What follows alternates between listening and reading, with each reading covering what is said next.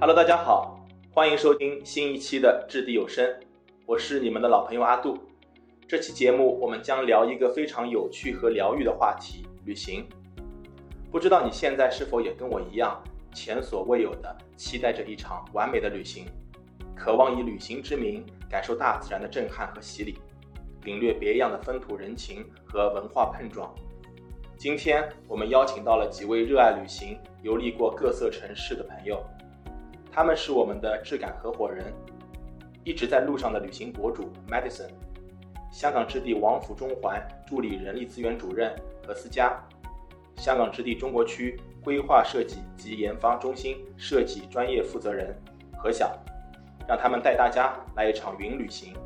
和大家一起分享在旅途中的故事，聊聊他们所邂逅的城市，带领大家再一次的踏上发现的旅程。那各位先跟大家打声招呼吧。大家好，非常能开心参加这期节目。我是 Madison，目前就职于一家丹麦的家具公司，然后我是负责中国区的市场推广，另外同时也在经营一个自己的旅行公众号，叫做 The Postcard。很高兴参加这期节目。Hello，大家好，我是香港置地中国区规划设计中心的何晓。大家好，我是来自北京王府中环的人力资源部，我是何思佳 Alex，一个地道的北京人，也是一个九五后，很高兴今天可以参与到这次对话当中。非常欢迎大家。我知道那个 Madison 现在人是在意大利是吧？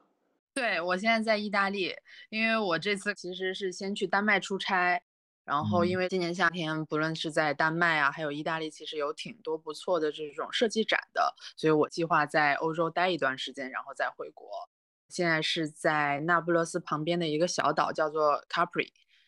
呃，实名羡慕啊，这个 现在就听你说你现在在意大利，我就觉得欧洲现在已经非常遥远的地方。我记得前些年国内的人出国旅游变得很呃很多，甚至卷起来。每到节假日就会有那个朋友圈的摄影大赛，那么我们今天也来听大家来分享，看看自己有没有很特别的啊，关于这个旅行中的一些故事，可以跟大家来分享一下的。其实，呃，做建筑有一个相对来说比较好的一个背景条件，因为我们读建筑系的话，基本上你要读两个历史，嗯，中国建筑史跟西方建筑史，然后这个基本上你如果只在书上看到这些。东西的话，其实你根本一点感觉都没有。嗯，那直到你开始去旅行的时候，比方说我们八四八五年当时去北京，特别逗的一个事情就是说，我们去问路，那个胡同的那些老人就很热情，他说啊，其实不远，你就往前走两站路。然后在武汉，你知道两站路是大概三百到五百米就一站路，知道吧？我说两站路很好，六百米七百米，结果嗯。两站路跑出去两公里以外，天哪！我我就觉得北京的尺度就是完完全全就脱离了，因为我在汉口长大，汉口租界那种尺度实际上跟就是上海的那些法租界的尺度差不多。对对对。那到了北京，哇，天哪，完全是就另外一种感觉的东西，对吧？这个就特别的有趣。就那个年代，其实有很多的，我觉得这个确实是呃，叫怎么说呢？就是说，现在年轻人可能错失了很多当年。那种很朴实的，全部要靠脚去丈量。就我们一直是用脚去丈量。嗯，你可能住着一块钱一天的那种小的旅社，因为你没有不可能住宾馆嘛。嗯，对吧？然后坐着绿皮火车十几二十个小时在这个车上的那种经历，就是那真的车上的经历，就是葛优那套戏《天下无贼》天下无贼的那种感觉，知道吧？就全是那种感觉。所以有时候前面麦德森说他在意大利，然后就整个欧洲待了一个月，真的是恍如隔世。是这样子的，尤其就是那个这三年的时间，我也一直待在国内，就这种国际旅行的经验，我感觉 就已经有点被抹去了。我之前也是经常往国外跑。就我还比较年轻的时候，会看一些呃打卡的地方呀，或者一些比较有名的旅行景点。但是越来越在这种自我发掘的一个过程中，我发现，哎，我真的是对设计，然后对建筑、对室内设计、艺术都是非常感兴趣。所以这次我把我的欧洲之行也安排的比较是就是这种艺术之旅吧。就比如说这个威尼斯双年展，就是我是一七年和今年我都去了那个威尼斯的艺术双年展。像刚才咱们有提到说，就是旅行中有没有一些什么印象深刻的或者有意思的事情？其实有很多，但是我最近发生的一件事情，就我觉得还蛮有意思。就是我和我朋友本来是计划，他是从伦敦来找我，计划一起去到意大利一个古镇接纳。然后他呢，飞机 就是今年不管那个在英国还有那个欧洲，整个就是旅行的爆满，所以经常会遭遇到机场那个飞机被 cancel 掉啊，或者是改签。本来我们当天是要去到锡耶纳，但最后没想到是我一个人完完全全改变了行程。我去了米兰附近，就是一个小时车程的一个小镇，叫做 Varese，就是应该是很小众，几乎是没有什么游客，非常非常小的一个小镇。然后它当地有一个建于十八世纪的一个就是非常意式的巴洛克风情的一个大别墅。然后这个别墅的主人他对艺术非常热爱的，他这么多年下来一直在收藏比较极简的，然后有这种概念性的艺术作品，所以整个它在别墅里面呈现的就是非常意式古典的建筑以及室内设计和这种比较摩登的现代的艺术作品去结合，所以不管是从我的感官上以及我的体验上，都是给我带来很大的一个震撼的。哎，这这种感觉啊，就就像前面小哥说的，不像现在你手机都有。完全知道接下来会到哪里。对，当年是没有你坐绿皮火车可能会有意外的见识，然后你是因为飞机的这个行程改变，到了一个完全意外的地方。哎，这种意外的这种收获。其实我早上得知我朋友的飞机被取消了之后，我本来计划是去那个拍那部电影叫《Call Me by Your Name》，他当时所就是拍摄的那个小镇。然后呢，我朋友他又给我推荐了另外一个地方，因为当时我一个人开车，我想说。那我离这个就是 Vallese 这个地方比较近，那我就直接开去吧。然后没想到就是这种意外的惊喜给我带来的其实更多的一些灵感。呃，说到这这个意外，我印象特别深刻，就是一二年嘛，第一次去法国，然后呢，因为也是家里亲戚带着，所以呢去了一个我完全不知道去哪里，就说他们在海边，法国北部海边有个房子，然后就去那边住，就坐那车子。当时好像也没有什么做租 WiFi 的。就你只有到酒店啊，在房子里边才有 WiFi，他们那个偏僻地方也没 WiFi，所以一路就过去，我也不知道哪，风景特别好。然后正好在那段时间，我自己对欧洲的那些历史啊，特别是二战那段历史特别着迷，很很喜欢。诺曼底啊啊，不是那个那个倒不是诺曼底，不是诺曼底。然后到了那个地方的海滩，我就觉得，哎，这个海滩就冥冥之中就觉得这个海滩有点故事。这个海滩不是很多游客嘛？但我就觉得这个海滩看上去光秃秃的，很平坦，总觉得有点故事。然后走着走着，就突然看到前面有个牌子，然后有法语。法语呢，我隐约猜出来写的是那个敦刻尔克。哦哦。后来再去查的，哦，那个海滩就是敦刻尔克大撤退的那个海滩。而且那段时间我对那个二战史当时特别着迷嘛，就突然一下子那种，就是 就是很难形容的感觉，浑身像通了电一样，哇，那个兴奋感。就是一个如此重要的一个历史场景，然后在我完全没有预期的情况下不期而遇，然后很兴奋在那边拍了张照，可能单拍那个照也没人知道那是哪里，完全不是那种什么网红景点啊，一拍就知道什么。我可能没有两位的经历那么丰富，因为我日常旅行就是凭爱好，比较随性一点。然后我印象最深的就是我赶在一九年的时候去了一趟日本，自己去玩。因为我就特别喜欢看烟花，我对烟花就有那种少女心的那种着迷，所以我在一九年的时候特意去了一趟日本的白滨，可能大家也不会经常去的一个小城市，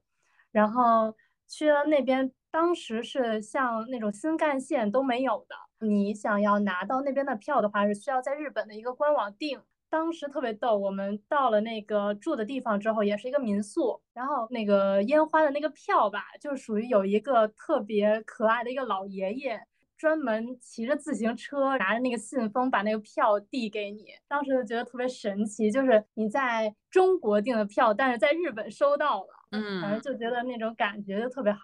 然后像日本那边的烟花的那个氛围特别好嘛。因为我是觉得，可能在北京这边，我在我很小的时候还可以放那种烟花爆竹，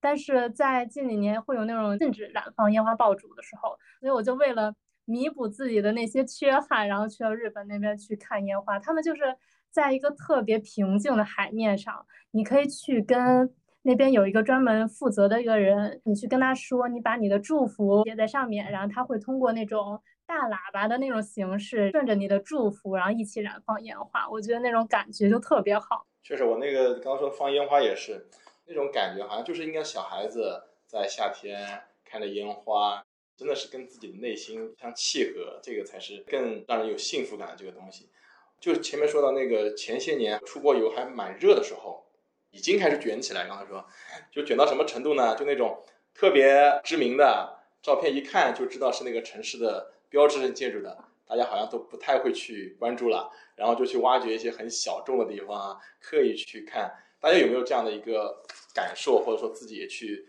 专门挖掘一些特别小众的玩的地方？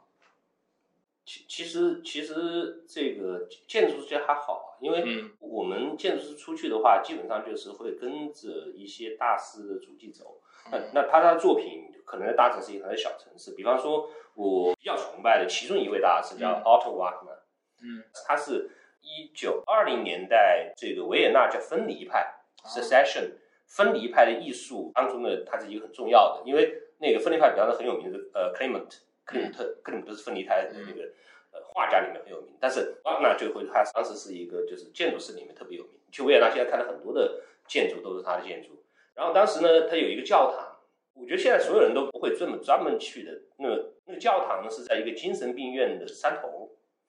对，还在。然后呢，里面的壁画全是克里姆特金色的壁画，在教堂里面，整个教堂他设计的。嗯，你得怎么样呢？你得在维也纳先坐地铁。然后呢，再转一个大巴，嗯，大巴车到了之后，到精神病院的门口之后，你得对，你得进精神病院，然后呢就就在这个精神病院里面，里面里面你要进那个大门，然后进门之后的，然后呢上山爬爬一个山坡，在山坡上面，在山顶上是他的教堂。当时是呃呃呃，就我现在的太太，当时刚刚结婚，那个那个时候就是二十出头一点，我居然带着她。到了一个精神病院，他他不知道，完全不知道我去哪里，知道？我只说我带你去个大师的地方，一定让你震撼的地方。嗯，完了之后的话，就这么一路上一早上，然后走到了精神病院，然后他越走越不对劲，知道吧？心里发毛的这个。对对对对对对对对。然后直到直到我们到了山顶，嗯，看见教堂，走进教堂，看到了克里姆特的壁画的时候，你这哇哦，就当时那种感觉，知道吧？就这个是一个，其实这个我想问 Madison，就是说。就因为我们那种旅行的话，是他我是有一个，我之前有一些人文的东西，我基本上是知道的。比方说，你知道建筑师的背景，然后它怎么样？比方说，我去莱比锡，我要去那个圣多万教堂，因为巴赫他最后的三十年都在那个教堂过的，他那部手风琴还在，你知道就是那种。然后我进了教堂之后，我听着巴赫的音乐，我我我我看着教堂，感觉我好像跟那个你说的时空时空的感觉，就是我们会有这种地方去。但是呢，现在因为有了很多旅行的博主，然后呢，你拍一张美照，然后下一个那就一定去到同一个角落 买同一杯咖啡，知道吧？然后拍着同一个夕阳，我就觉得 why？这为什么？我说你的你的人生难道重重你要重复 Madison 的人生吗？不用啊，对，我们是应该对。周老师，您说的这个事情，我完全完全理解您在说什么。就是现在我们年轻的朋友，就是喜欢再去搜索一些目的地的时候，会看，哎，其他的人在去到同一个目的地是怎么样去拍照，或者怎么样。我个人觉得，这其实目前是一个发展的过程吧。可能大家也都是在慢慢寻找一个自我的一个过程。就比如说我自己，从我自己的故事来说，我其实当年也经历过那种。哎，我想看看别人去过什么好看的地方，什么别人可以就是拍到很漂亮的照片的地方。但是在慢慢的这个越来越多的旅途的过程，我发现，哎，是不是某一点设计啊，或者是家具啊，或者是什么样的买手店，对我是其实是启发更大的，火花更多的。所以我就还是觉得这是一个慢慢发展的过程。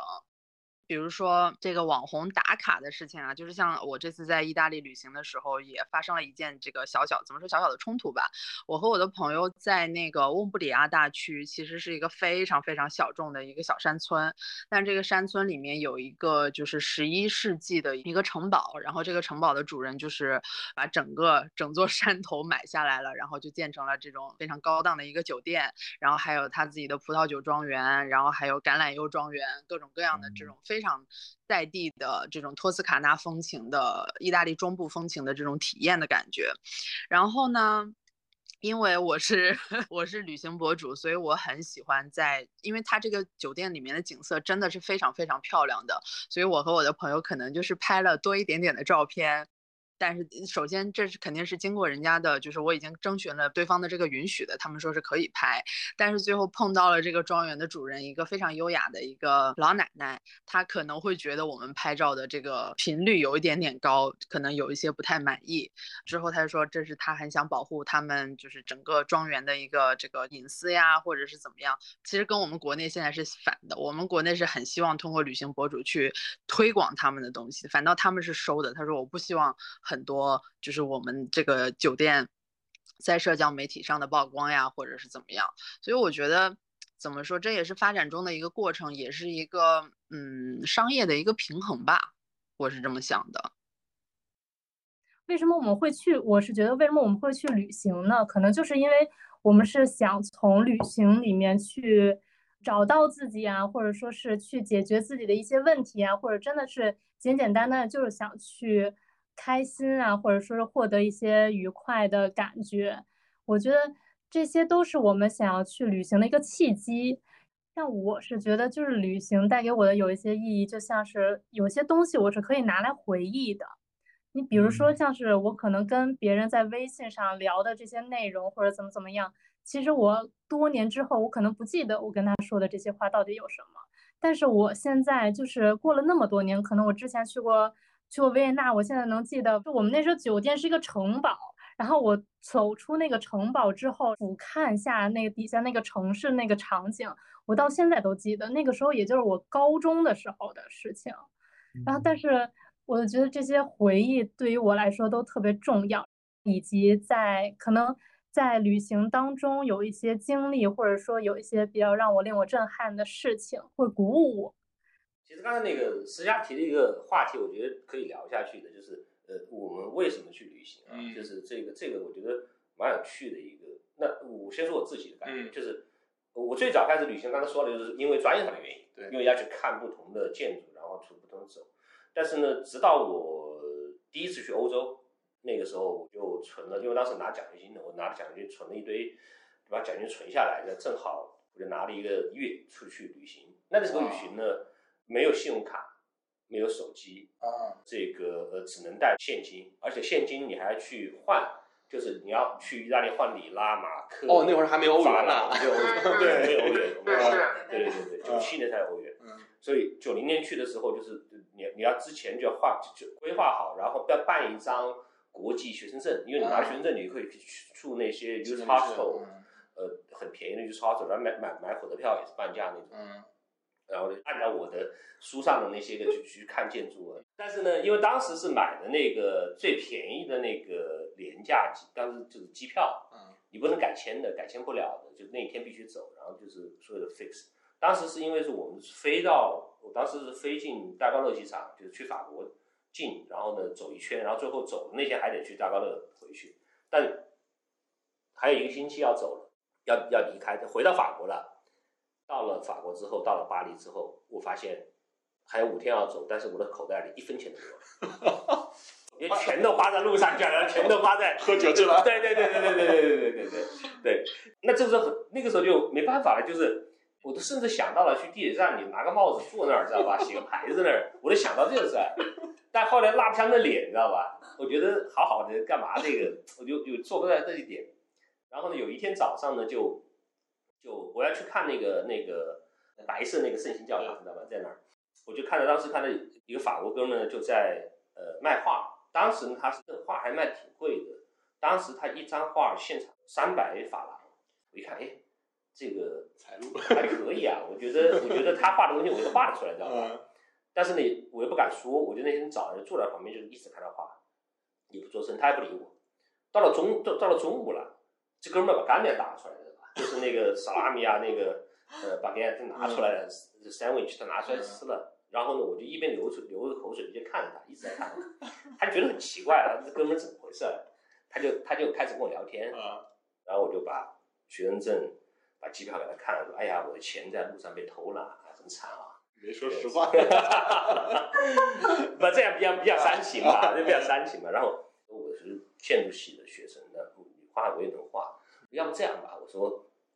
这个呃，你呢把纸跟笔借给我，颜料借给我，我没有纸笔纸啊，我也画，你也画，我也画。那么你如果看得上我的画的话，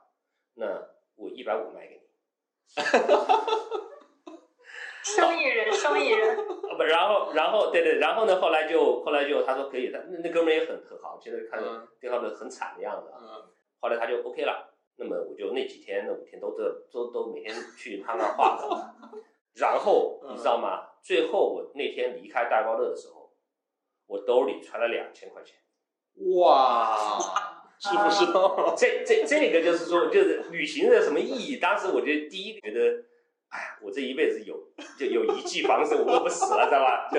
实在不行，街面上摆一个摊子去换去。哇，这个这个神仙般的生活。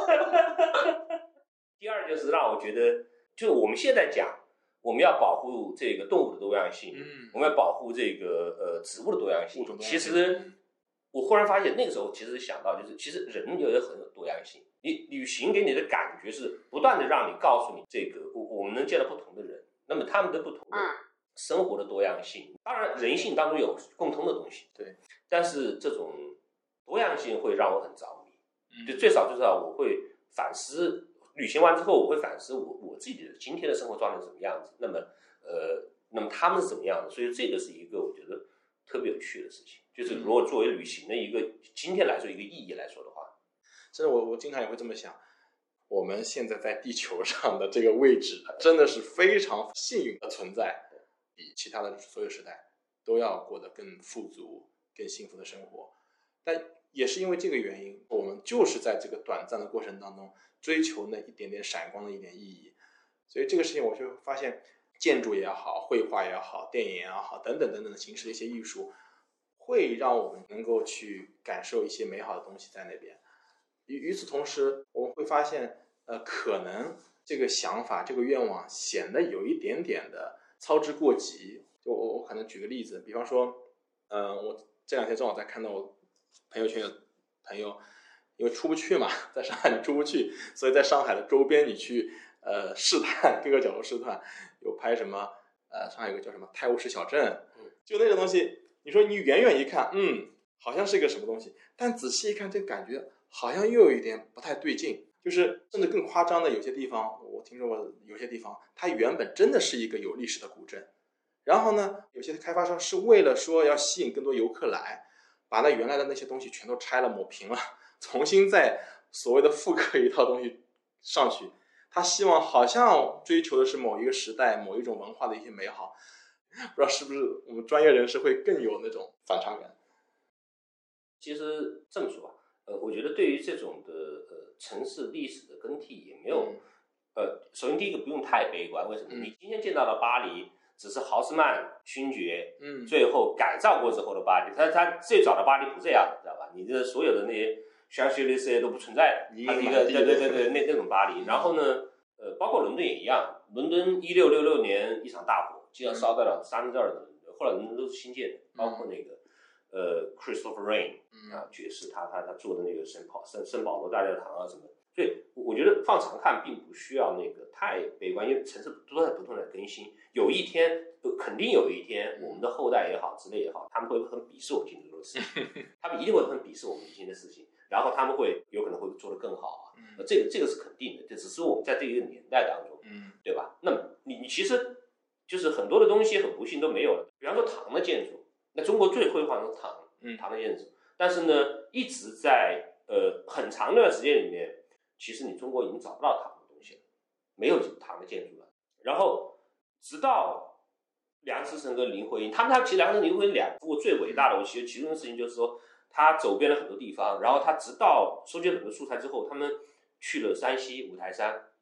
他们找到了佛光寺的东大殿，然后发现了一个非常像唐的东西，就是整个的寺室。当时他们还不敢确定，直到旁边有个石碑被土都盖住了，林徽因亲自把拿她的衣服把这个碑文擦清楚了，写的就是唐才唐代的东西，来确定断定这个是唐的东西。当时这两夫妇几乎跪下，知道吧？就哦，这终于中国终于找到了正儿八经的唐的那个东西。这些东西就是说，这其历史是不带变化的。但是呢，我觉得就是我们今天是确实是比较急，今天我们是做的东西比较着急。但是呢，我觉得总有一天大家会对这个东西有一种感念，特别像呃，我不知道实际上在北京会不会有种感觉？就上海现在是最火的，就是这个什么长寿路啊、呃长乐路啊，对吧？巨富长，巨富长，对就那些那些地方，为什么大家喜欢那种地方？因为它是有历史的，对，它是有温度的，它是有街区的人的感觉的。北京那个时候，我们经常去泡的地方是后海，我不知道现在是什么个状态。你你们你们现在在北京会在哪里去玩啊？现在北京其实有很多就是蛮新奇的一些东西了，就是像我自己个人爱好，我也真的会去走一走故宫啊，就走一走老的这些城区啊，或者老的一些建筑这样子的地方，因为现在的像故宫跟我之前印象里的故宫就完全不一样了，就它其实是融合了一些现代的一些东西。真的在去做一些可以被现代人可以理解的，同时也能展示它的一个历史文化的一个状态。然后就像我之前就在应该也是一九年的时候，故宫办了一场就是属于那种紫禁城上元之夜，就等于说是，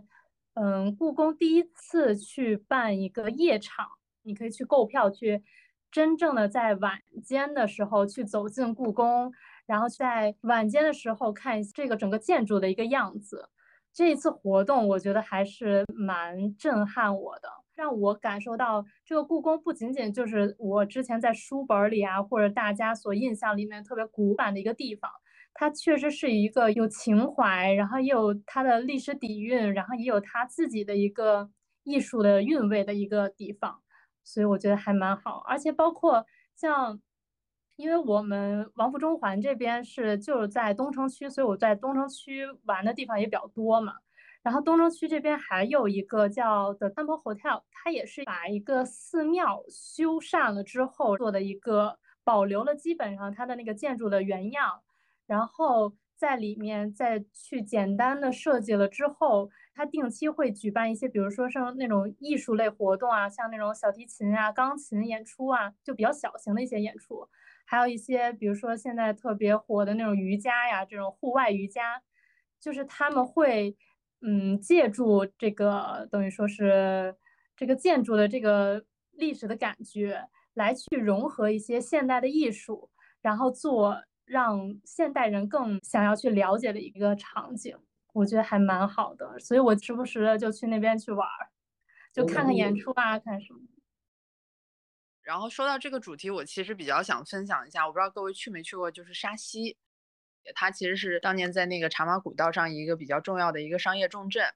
然后它其实里面有很多非常非常有意思的、非常就是值得保护的一些建筑。然后应该是在一几年的时候，瑞士的一个就是古建筑的一个保护的基金会，然后想去拯救整个这个小镇。当时我们国内有一位建筑师叫黄英武。就很机缘巧合，他也当时是在瑞士留学，然后他就成了一个最佳的一个中间人吧。然后他也是因为这个项目，然后一直在沙溪住到了现在。这个整个古镇，他对我印象真的是非常非常深刻。他就是修旧如旧，把所有的那些以前建筑的一些手法呀，或者一些装饰的手法，还是保留到了今天。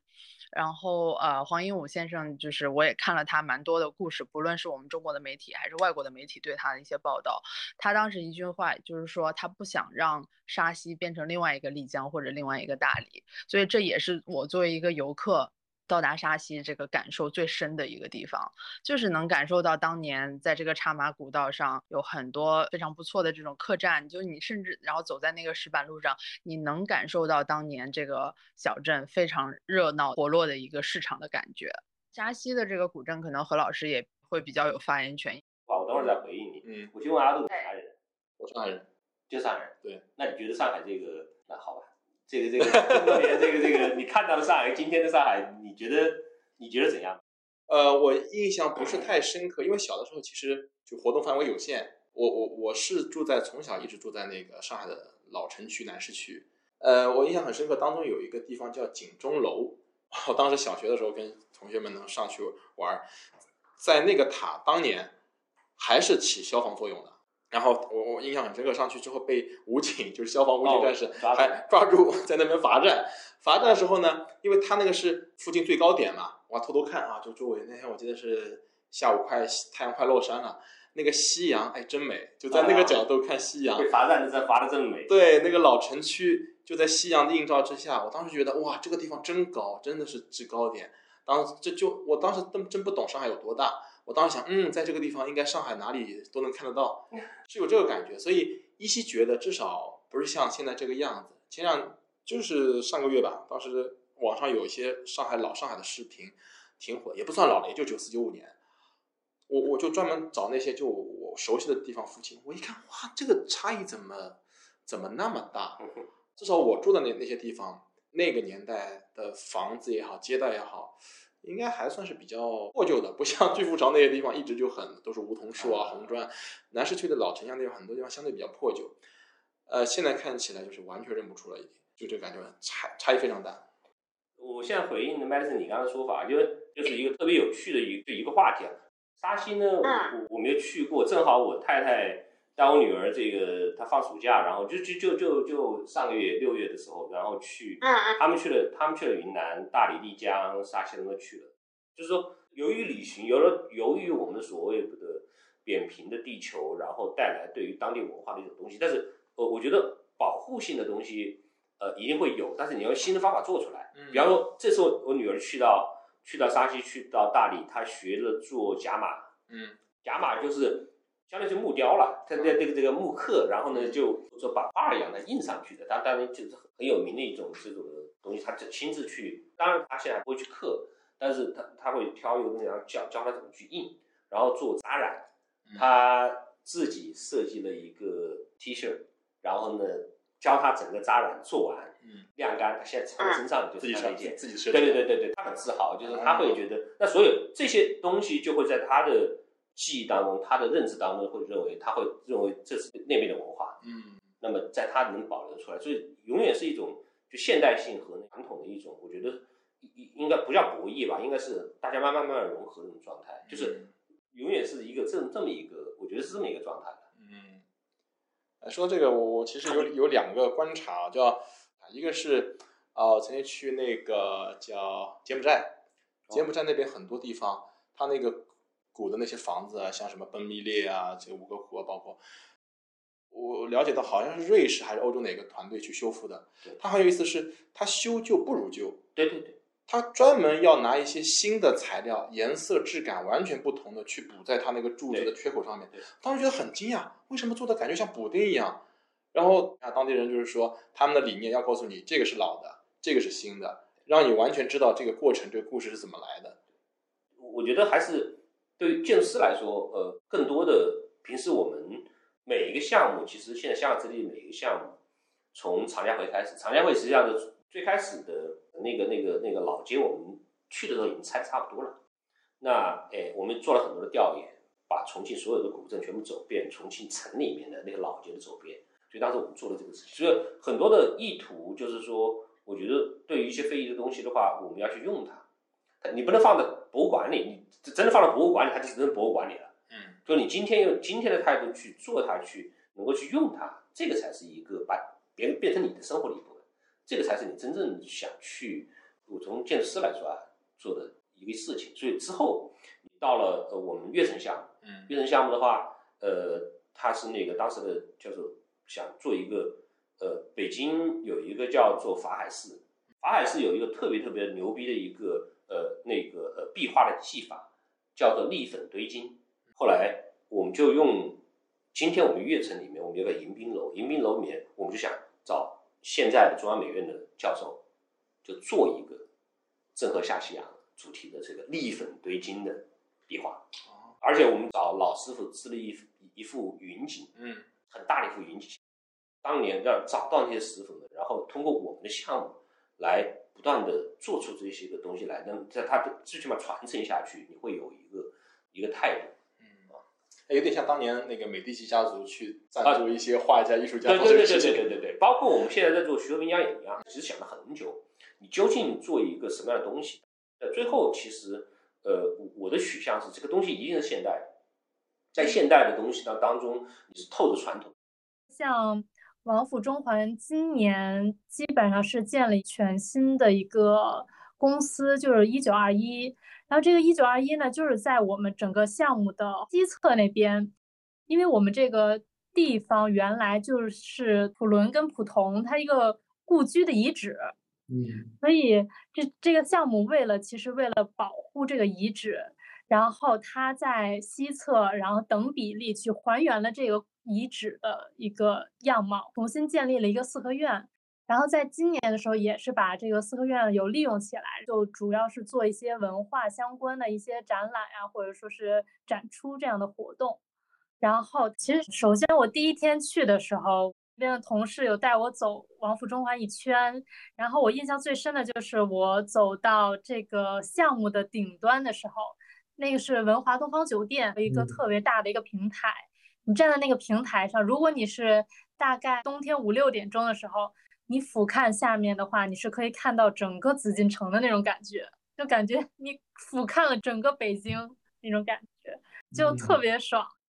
然后这个我觉得是，我觉得香港置地是真的是有在去实打实的认真做项目，是这样子，就是他有想去保留它这个建筑本身的一些东西，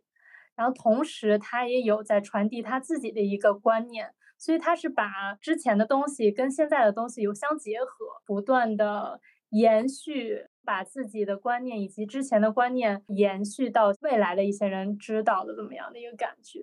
所以这是我来到香港之地这边之后有一个很大的感触吧。嗯，所以就是还是一个，实际上还是个情怀。我觉得怎么说呢？就是说跟我旅行的最开始的那个状态是一样的。就是我觉得这个初心就是，其实你去旅行，旅行也是抱着一颗情怀的心去旅行，对吗？诗和远方，是的，你一定是诗和远方。我我我我在做今天这个节目之前做了个小功课，就是关于旅行啊什么这个词查了很久，发现中文呃可能这个大家对它赋予意义比较新嘛，然后再看英文，哎发现好多词啊，trip、travel、tour、呃 journey、voyage，然后一个就看，就发现用这个词最多的电影就是 journey，就感觉是一种往前的有故事的，不知道走到哪里去的那种体验的这种旅途。好像我们的旅行其实虽然我们都回家，但是总是感觉就像追寻一个远方，那个不知道在哪里，越走越远，期待能够去找到更多新鲜的东西，但是最后还是能回到自己最向往的那那一点。这个呢，就是一个一个 journey 这样一个旅程在那边。对，很同意两位说的，就是我觉得旅行这么多年一直在路上，其实也是一个就是自我探索的一个旅程吧。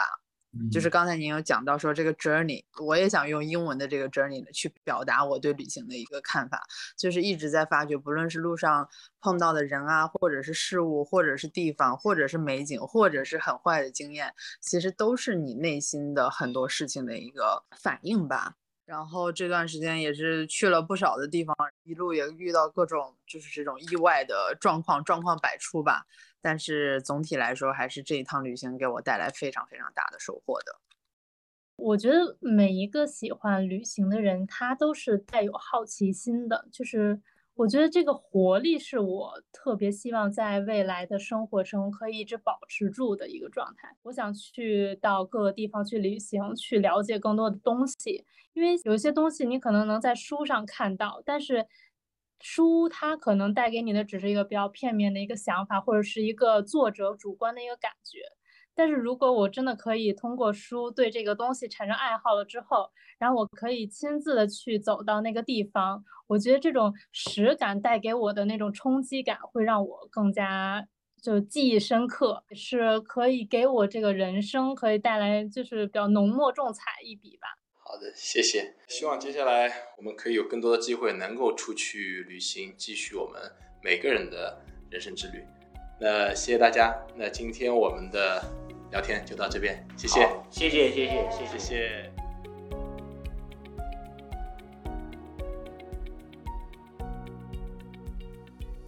如果说旅行的意义是向外探索不同的城市，遇见不同的人和故事，向内探索自身。认识自己的同时，发现更多的可能。那么，城市也跟人一样，在了解和保有自己特色的同时，开放、包容、多元碰撞，才能呈现出更加丰满和有趣的灵魂。本期播客福利互动全新升级，关注我们并转发本期播客至朋友圈、留言区，与我们分享你的旅行故事。评论点赞前三名的人气听众将获得大疆手持云台稳定器一个。同时，你也可以通过文末抽奖小程序参加我们的抽奖活动，我们将随机挑选两位听众送出大疆手持云台稳定器一个。这里强调一下哦，参与活动之前一定要关注我们，并转发本期播客至朋友圈。最后，感谢 DJI 大疆重庆光环购物公园授权体验店对本期活动的支持。我们下期再见。